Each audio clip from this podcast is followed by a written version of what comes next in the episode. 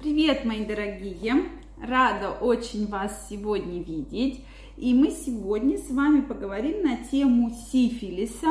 Недавно мы говорили сифилису, как же проявляется у мужчин. И сегодня мы поговорим, какие проявления сифилис имеет у женщин по вашим просьбам.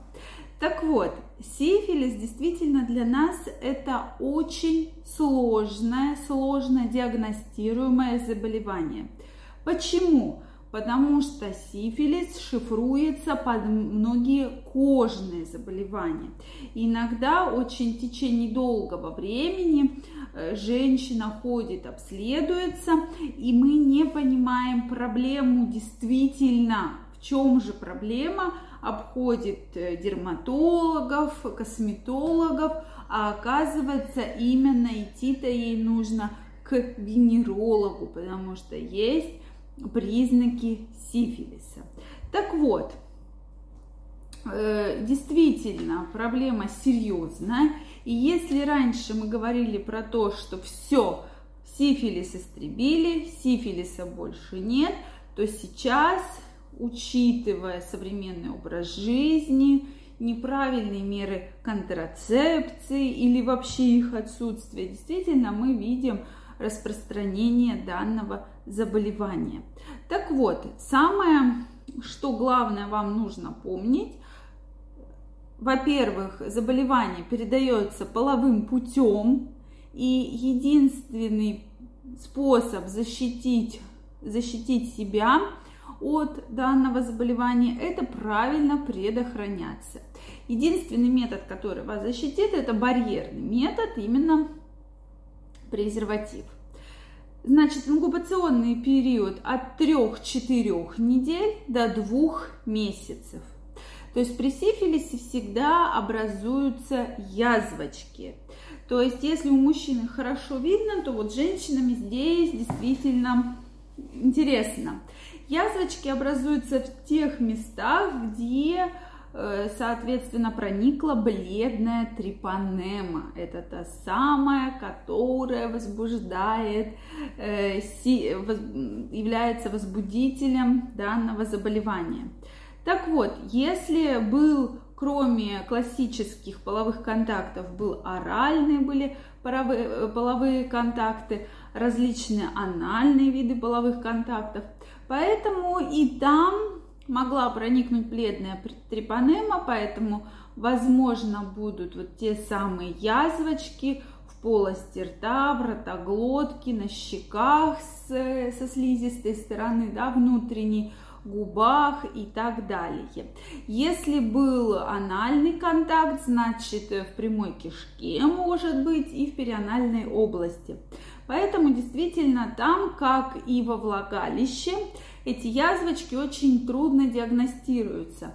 Мы, конечно же, увидим, и женщина увидит, если эта язвочка будет на половых губах. Но если она где-то будет глубоко во влагалище или на шейке матки, мы ее просто не визуально не увидим.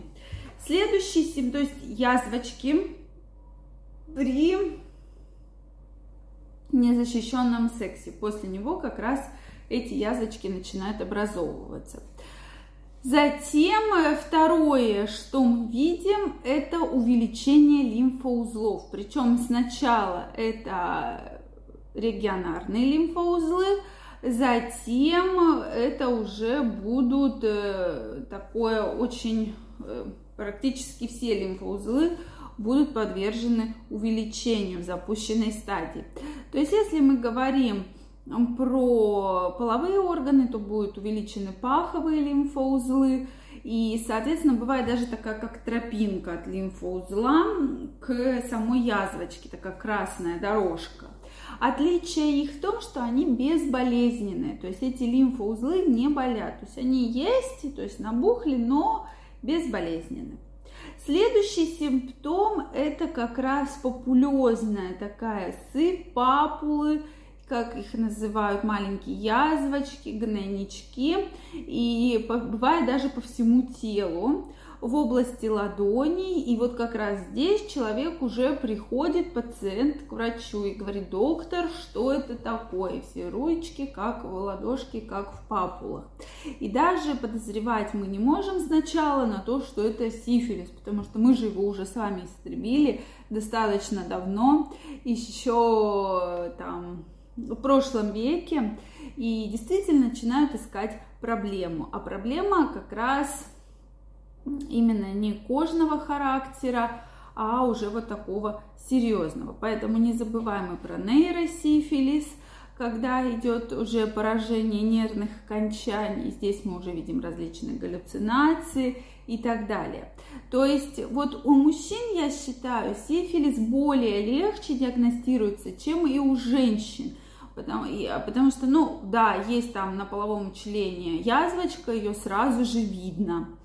Соответственно, выделения могут быть при сифилисе, конечно, могут быть выделения при сифилисе, но они не являются каким-то четким диагностическим показателем. Поэтому, дорогие мои, если вы видите какое-то образование, язвочку, папу, гнойничок, лучше обратиться к врачу для того, чтобы исследовать, что же это такое. То есть здесь мы берем и кровь, как раз таки, которая будет очень ярко показывать, есть у вас поражение бледной трипанемы или сифилисом или нет.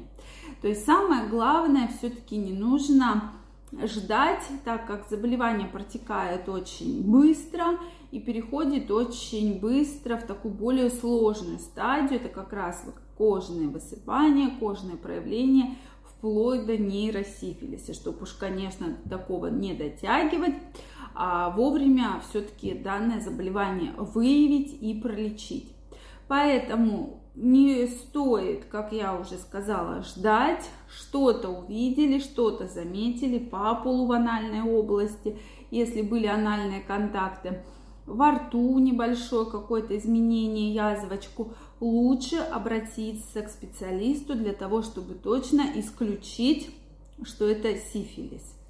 Соответственно, как только правильно будет установлен диагноз, вы будете, будет назначено правильное лечение, вы его пройдете и, соответственно, уже вот эта яркая форма, она не будет больше вас беспокоить и уйдут те проявления, которые вас вот как раз-таки насторожили. Поэтому будьте аккуратны. Еще раз напомню, что единственный метод предохранения это барьерный. Поэтому всегда, если не уверены, все-таки себя защищайте обязательно. Если вам понравилось это видео, ставьте лайки. Если у вас остались вопросы, пожалуйста, пишите, буду рада на них ответить. Не забывайте подписываться на канал, и мы с вами обязательно встретимся. Всем любви, здоровья и до новых встреч. Пока-пока.